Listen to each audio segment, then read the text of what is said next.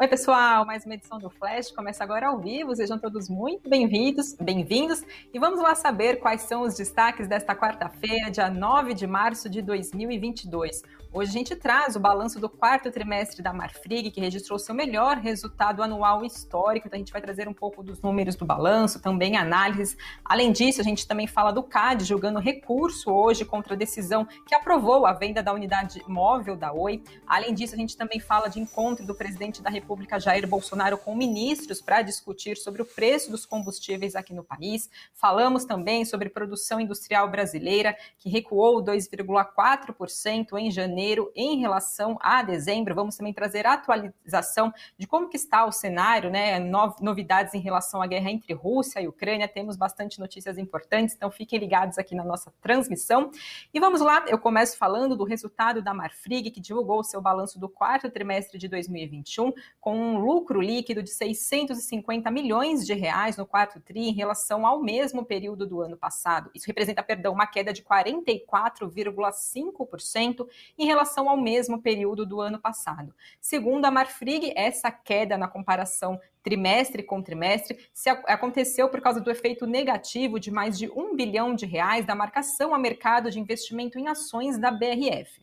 Mas se for considerado o acumulado do ano de 2021 como um todo, o lucro da Marfrig somou 4 bilhões e 340 milhões de reais. Isso representa uma alta de 31,5% na comparação com o ano de 2020. No resultado do quarto trimestre, a receita líquida da Marfrig somou mais de 23 bilhões de reais, 31% a mais em relação ao quarto tri do ano de 2020. Já no ano de 2021 como um todo, a receita da companhia passou dos 85 bilhões de reais, uma alta de 26,5%. Falando agora um pouquinho do EBIT, da capacidade de geração de caixa da companhia, atingiu 4 bilhões 180 milhões de reais, uma alta de 92,3% em relação ao ano de 2020. Já o EBITDA do ano de 2021 somou 14 bilhões 540 milhões de reais, um avanço de quase 52% em relação ao ano anterior. Segundo a Marfrig, os resultados apresentados no ano de 2021,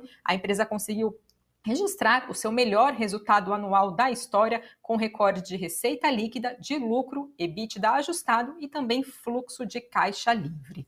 Ainda também falando da Marfrig, né, dos resultados da companhia, o, a operação na América do Norte da Marfrig foi o destaque da empresa no ano de 2021. Por lá foram vendidas 520 toneladas total de vendas da companhia no quarto trimestre. Agora falando um pouquinho da América do Sul, o volume de vendas da Marfrig foi de 340 mil toneladas, esse valor representa quase 14% menos, perdão, né, uma queda de quase 14% em relação ao volume de vendas do mesmo trimestre do ano de 2020. Em relação à guerra da Ucrânia, a Marfrig apontou que, por hora, os executivos apontaram que não esperam um impacto significativo para as operações da companhia, já que não há exportação forte de carne para a Rússia.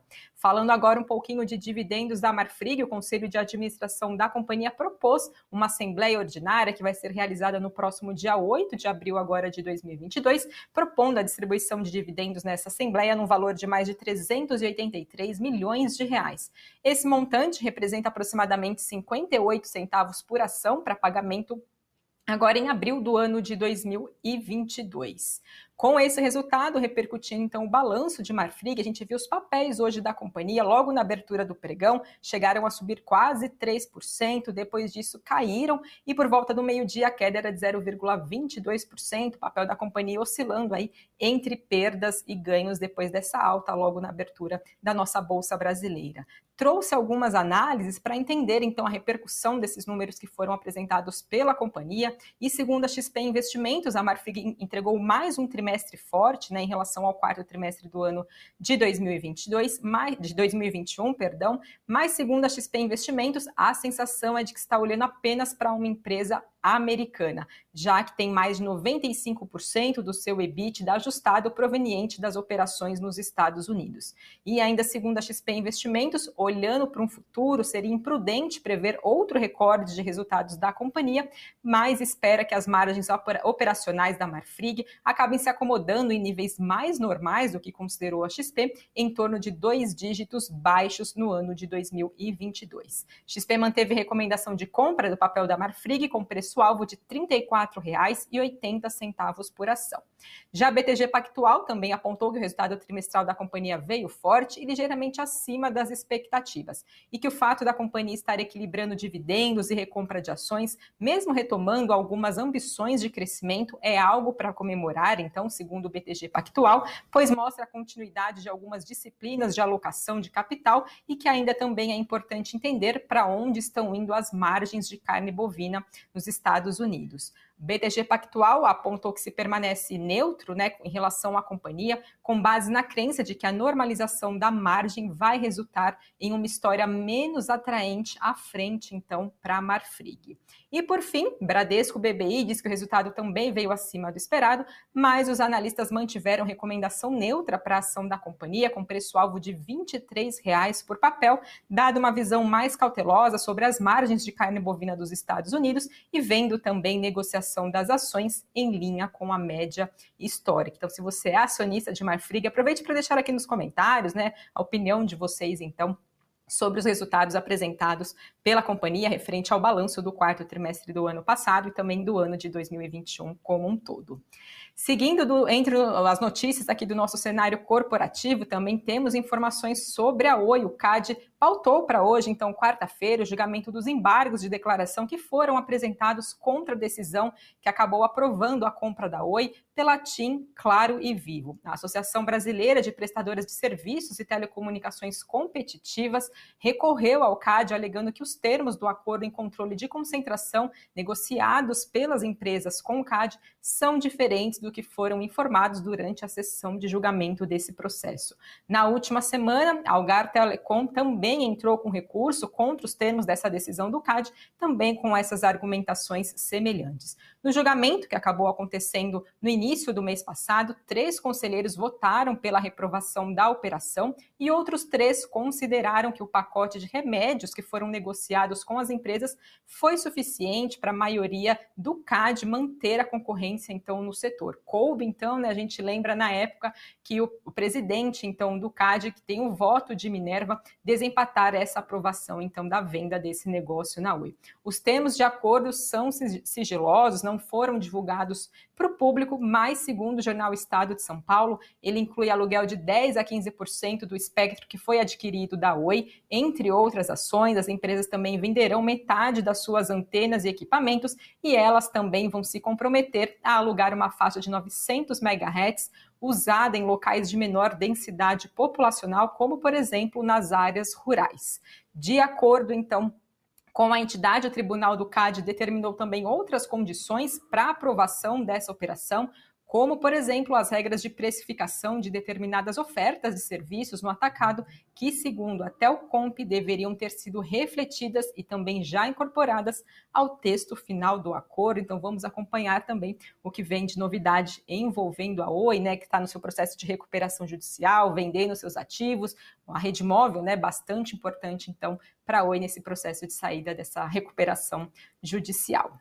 Trouxe também notícias envolvendo a Compass Gás, Gás e Energia, que é uma subsidiária do conglomerado COSAM, que informou que celebrou com um terceiro contrato de promessa para alienação de uma potencial participação a ser detida pela companhia em até sete distribuidoras de gás natural nas quais a Gaspetro detém participação minoritária. Esse movimento acontece depois de o CAD aprovar, sem nenhuma restrição, a compra de fatia de 51% da Gaspetro junto à Petrobras pela Compass. E veio também após consumidores de gás protestarem, dizendo que vão contestar esse aval que foi dado pela Superintendência Geral do CAD. A Gaspetro é uma holding que detém participação societária em 18 companhias de distribuição de gás canalizado em diversos estados aqui no país, o que deve permitir um avanço do conglomerado COSAN nesse setor, e o grupo já atua na produção de açúcar e etanol, além também da distribuição de combustíveis e de gás entre outros negócios aqui no país. Segundo a companhia, a eficácia dessa promessa ainda está sujeita ao cumprimento de diversas condições suspensivas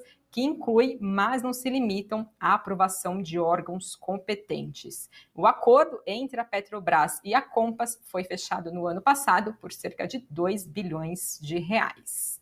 E passo agora para falar sobre o preço dos combustíveis aqui no nosso país, em meio à discussão do governo do que deve fazer, né, de qual deve ser a fórmula a ser adotada para evitar que o repasse do salto do petróleo, que a gente acompanhou nos últimos dias, vem acompanhando por causa da guerra entre Rússia e Ucrânia, não repasse né, com força, então, para as bombas de combustíveis aqui no país. Presidente da República, Jair Bolsonaro, decidiu cancelar uma agenda que ele tinha hoje no Rio de Janeiro e decidiu convocar uma reunião com ministros, como, por exemplo, o ministro da Economia, o ministro da Casa Civil e também o ministro de Minas e Energia. O presidente do Banco Central, Roberto Campos Neto, também deve participar dessa reunião que foi convocada para o presidente da República, então, nesta quarta-feira. Essa mudança, então, repentina de planos do presidente, né, que até então tinha viagem prevista para o Rio de Janeiro, acontece depois de ministros não chegarem em um consenso numa reunião que aconteceu ontem sobre qual deve ser a melhor forma para evitar um reajuste acentuado dos preços dos combustíveis aqui no nosso país. Por um lado, a ala política é, defende né, um subsídio temporário, enquanto a ala econômica do nosso país prefere mudanças estruturais na tributação, como, por exemplo, rever a cobrança de ICMS por estados. Além disso, o Senado também discute hoje um pacote de projetos que pretende reduzir os preços dos combustíveis aqui no país. O relator sinalizou que tentaria aprovar uma proposta que cria uma conta de estabilização dos preços que enfrenta uma resistência da equipe econômica do nosso governo, então aqui do país. Também outro assunto, né, acompanhar de perto, tentando ver os desdobramentos, então, do que será dos preços dos combustíveis aqui no nosso país, né, refletindo, então, a alta do petróleo por causa da guerra entre Rússia e Ucrânia. E falando de guerra, trouxe aqui algumas atualizações né, de como é que está o conflito entre os dois países. Depois de intensos dias de discussões, Ontem, os Estados Unidos, né, como a gente acompanhou, proibiram a importação de petróleo e gás da Rússia, né, gás natural da Rússia, e como medida retaliatória, o presidente da Rússia, Vladimir Putin, anunciou a proibição de exportações de algumas commodities e matérias-primas, mas ainda não chegou a divulgar a lista de quais seriam, então, essas matérias-primas e commodities. Falando um pouquinho do lado da Ucrânia, ela anunciou corredores humanitários para permitir a saída de civis das regiões que estão sendo atacadas, né, invadidas então pela Rússia, estão sob ameaças e também, segundo relatos que foram divulgados pelo país, os ataques em Kiev, que é a capital da Ucrânia, foram intensificados com o passar dos dias. Além disso, o governo ucraniano moderou a sua postura sobre a entrada da Ucrânia na OTAN e agora ficam as expectativas sobre um novo encontro envolvendo então os dois, os dois ministros né, de relações exteriores, tanto da Rússia quanto da Ucrânia, que está previsto para acontecer amanhã na Turquia. Então, também vamos acompanhar se vem novidades né, envolvendo então a guerra entre os dois países. E agora fala um pouquinho do nosso cenário econômico brasileiro. Hoje foi divulgada a produção industrial do país, que reduziu zero, que caiu, né, 2,4% em janeiro em relação ao mês de dezembro do ano passado. Se comparado janeiro desse ano com janeiro do ano passado, também teve queda de 7,2%. Os dados foram divulgados hoje pelo IBGE. Com isso, com esse resultado, a indústria está 3,5% abaixo do patamar antes do início da pandemia, ali em fevereiro do ano de 2020, e 19,8% abaixo do nível recorde que foi alcançado pela, pela indústria brasileira, que foi no ano de 2011. Esse resultado ficou abaixo, veio né, acima, na verdade, das expectativas de economistas consultados pela agência de notícias Reuters, que esperava uma queda de 1,9% e veio 2,4% na comparação mensal, e já na base anual, economistas do mercado financeiro esperavam uma queda de 6% e veio 7,2%. Na comparação, então, com dezembro de 2021, janeiro desse ano com dezembro do ano passado, 20 das 26 atividades industriais pesquisadas apontaram recuo na produção em relação a janeiro do ano passado passado, 18 registraram queda. E entre as principais atividades que acabaram influenciando negativamente a produção industrial no país nessa passagem então de dezembro para janeiro, foram então veículos automotores, reboques e carrocerias e também indústrias extrativistas. Segundo o IBGE, o mês de janeiro é bem caracterizado pela perda do dinamismo e também do perfil disseminado perdão, de queda, uma vez que todas as grandes categorias econômicas mostram recuo na produção. E que a expansão, que foi acompanhada em dezembro do ano passado, pode estar relacionada a uma antecipação de produção, por causa que o mês de janeiro é um mês muito marcado por férias coletivas e também por paralisações. Passo agora para falar sobre o Ibovespa, o principal índice da nossa bolsa brasileira, por volta do meio-dia avançava 1,71%, 71 uh, retomando o patamar dos 113 mil pontos, então estava aos 113.110 pontos, dólar caía mais de 1% na casa dos R$ reais e Bitcoin subia mais de 9% aos 42.285 dólares. E vamos lá agora saber quais são os destaques do Invest News desta quarta-feira. O assunto do cafeína é como ficar milionário com tesouro direto. Se você ainda não acompanhou, confere aqui no nosso canal do Invest News de 30 reais para 1 milhão de reais, né? Como então conseguir ficar milionário por meio de investimento no Tesouro Direto, com a escalada da, da Selic, né, nossa taxa básica de juros subindo, a renda fixa vem sendo parte relevante no portfólio de investidores. Então, Sam e Doni fazem simulações de aportes, de taxas, juros e também inflação necessários para o investidor alcançar um milhão de reais. E no nosso site, que é investnews.com br Karina Trevisan fala da recuperação das aéreas após a pandemia, acaba ganhando agora um novo obstáculo com a guerra na Ucrânia, né, enquanto o conflito levou à disparada dos preços do petróleo e também elevou o custo dessas empresas, ainda agora há também o ruído sobre o efeito que pode haver sobre as viagens internacionais. Então, claro, também acompanhar agora os impactos né, nas companhias aéreas e também nas empresas listadas na nossa Bolsa Brasileira. E sempre lembre também vocês que tem Boletim Invest News, né? Seis e meia da tarde, para vocês seguirem sempre bem informados aqui na grade da, do Invest News, né? Tem programação completa de manhã, na hora do almoço, também à noite, aos fins de semana. Então fiquem ligados, aqui tem bastante conteúdo importante para vocês conseguirem tomarem as melhores decisões de investimentos. E agora dou uma olhada nos comentários de vocês, o que, que vocês estão falando das notícias de hoje. Diego Scuder, congelar o preço dos combustíveis não dá certo, né? Fica então a opinião do Diego em relação aos preços, né? O que será dos combustíveis aqui no nosso país. Gil Costa também falando do resultado da Marfrig positivo, efeito nas ações. Hoje que a gente está acompanhando, né? Oscilação dos papéis, começou em alta, virou para queda e estava ali, né? Entre altas e baixas. Então vamos acompanhar também no encerramento do dia, né? Como é que fica então papéis de Marfrig, que resultou, divulgou um resultado histórico, né? Um resultado anual mas a gente vê então as ações reagindo com oscilação. Pessoal, quero agradecer a todos vocês que nos acompanharam, muito obrigada e eu volto amanhã ao meio-dia e 30. Até lá!